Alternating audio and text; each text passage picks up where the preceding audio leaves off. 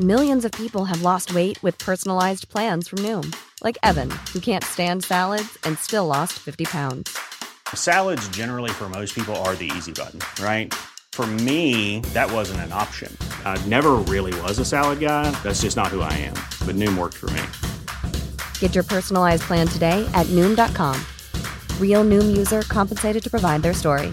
In four weeks, the typical Noom user can expect to lose one to two pounds per week. Individual results may vary. Heraldo Podcast, un lugar para tus oídos. Noticias del Heraldo de México. Con ironía, el presidente López Obrador cuestionó este miércoles a la justicia de Estados Unidos por no investigar al expresidente Felipe Caldeón en el caso que llevan contra Genaro García Luna, pues dijo que al exsecretario de Seguridad le estaban dando un trato marciano.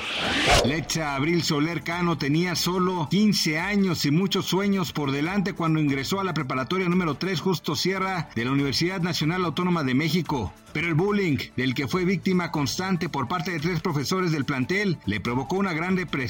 La adolescente decidió acabar con su vida para poner fin a su sufrimiento. Sus padres exigen justicia para su pequeña hija y para evitar que otra familia enfrente la misma tragedia. Yo lo responsabilizo de la decisión fatal que tomó mi hija, acusó Liliana Cano, madre de Lexa Abril, en entrevista con el Lealdo Digital. Pensó que se trata de la maestra de matemáticas Luz Marina Castro Calva, de la de inglés María Gabriela Reveles Ramírez y de Daniel Calvillo González, quien imparte la asignatura de Geografía.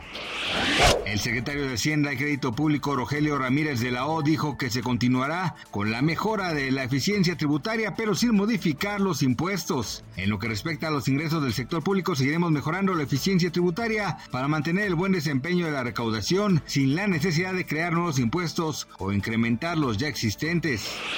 Este 24 de mayo se cumple un año desde que un joven armado de 18 años mató a 19 niños y dos maestros dentro de un salón de clases de la escuela primaria Rob en Uvalde, Texas, una comunidad mayormente habitada por inmigrantes latinos. Gracias por escucharnos, les informó José Alberto García. Noticias del Heraldo de México.